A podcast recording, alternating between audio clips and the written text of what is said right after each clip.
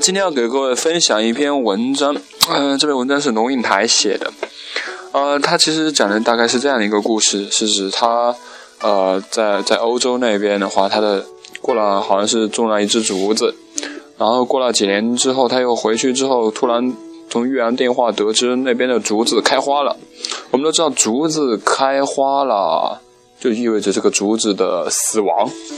然后这个作者龙应台很不解，为什么竹子这么早就开花？他买了两三年的竹子就开花了。一般来说，不是竹子的那个生长周期不都是九十年甚至一百年吗？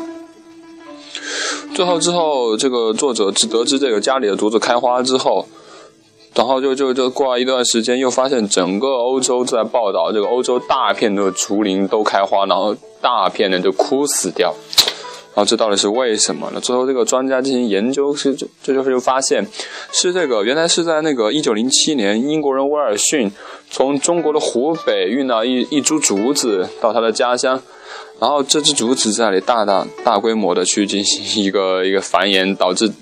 其实说白了就是整个欧洲的竹子都是来自于威尔逊这是来自湖北的竹子，那慢慢的或者是湖北的竹子。这来自湖北的竹子，它们在这个包括这个母株以及这个其他的这些分呃新长出来的子株，它们过了九十，过了这个大概应该说是经过这个竹子的这个母猪的，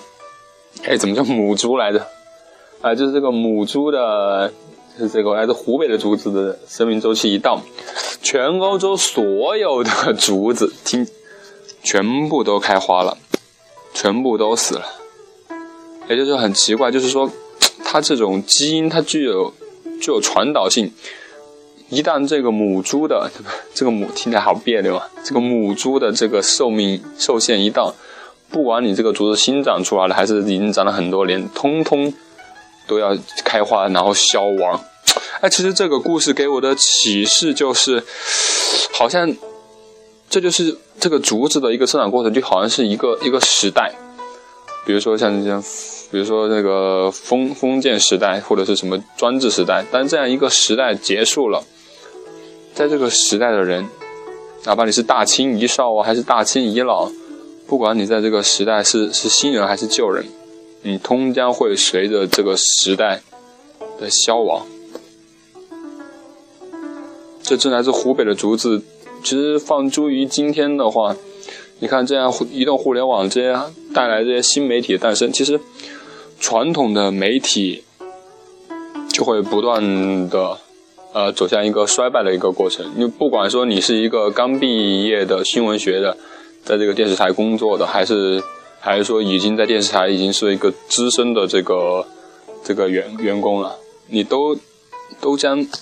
随着这个移动互联网新媒体的到来。可能就面临着失业吧，但这只是我的一个一个猜想了，啊，谢谢各位。